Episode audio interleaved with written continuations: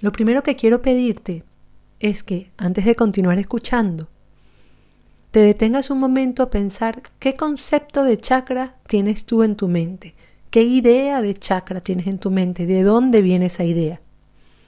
Seguramente cosas que hayas leído, cursos que hayas hecho, cosas que hayas escuchado, han hecho que tú te conformes una idea. Entonces, quisiera que la escribas antes de yo proponerte las ideas que conforman este módulo. Así que pones pausa a este audio y escribes qué son los chakras para ti. Cuando se habla de los chakras, se está hablando de un tema que se presta mucho a la especulación. Como se trata de cuerpos sutiles, de cosas que no se pueden medir o, corroborar, realmente caemos en el riesgo de leer lo que otro vio o lo que otro se imaginó y entonces eso sugestiona nuestra experiencia. Por ejemplo, Sahasrara, la flor de, de, los mil pétalos, el chakra de la coronilla. Yo he escuchado eso tantas veces que cuando pienso en, en Sahasrara o cuando quiero meditar en Sahasrara me es inevitable de alguna manera no buscar esa flor de los mil pétalos. Y yo lo que te quiero comentar es que no te digo que no esté allí, ¿vale? No te digo que no, pero que quizás yo en mis meditaciones profundas, si no tuviera esa sugestión de la flor de los mil pétalos, quizás veo, qué sé yo, unas escaleras doradas que, suben al cielo. ¿Mm? ¿Entiendes lo que te quiero decir? Entonces con estos módulos, más allá de releer lo que siempre leemos, de Ida, Pingala, los, el Sushumna, que de eso hablaremos un poco también.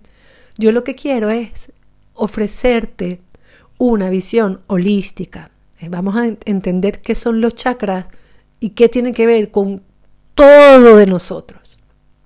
Cuando Ricardo me dijo que si quería dirigir los módulos de chakra, me acuerdo que le dije, wow, he, he pensado mucho en el tema, he estudiado bastante el tema, pero nunca he tocado un chakra, nunca he visto un chakra. Y nos reímos.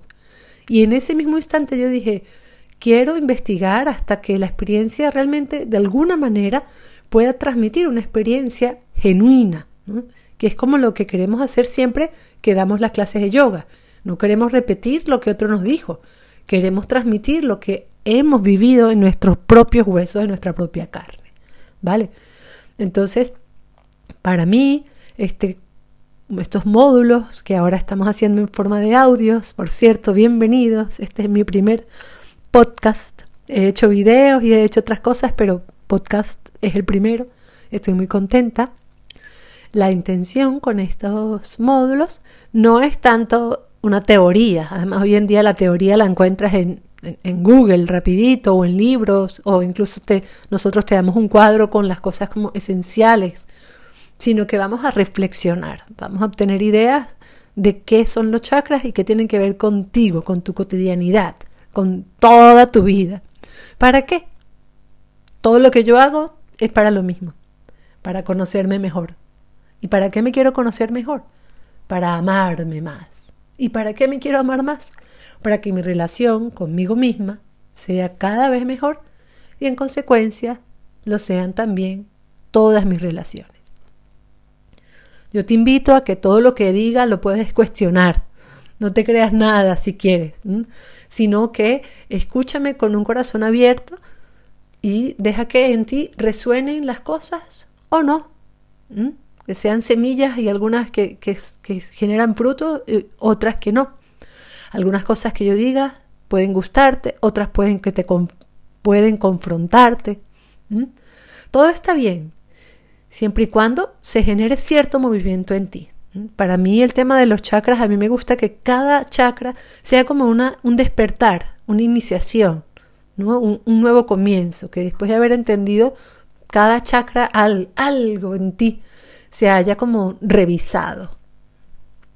Entonces por eso quiero que este tema te sirva para observarte a ti mismo desde una perspectiva integradora. ¿Para qué? Para conocerte más, amarte más y que tu relación contigo mismo sea mejor y en consecuencia todas tus relaciones.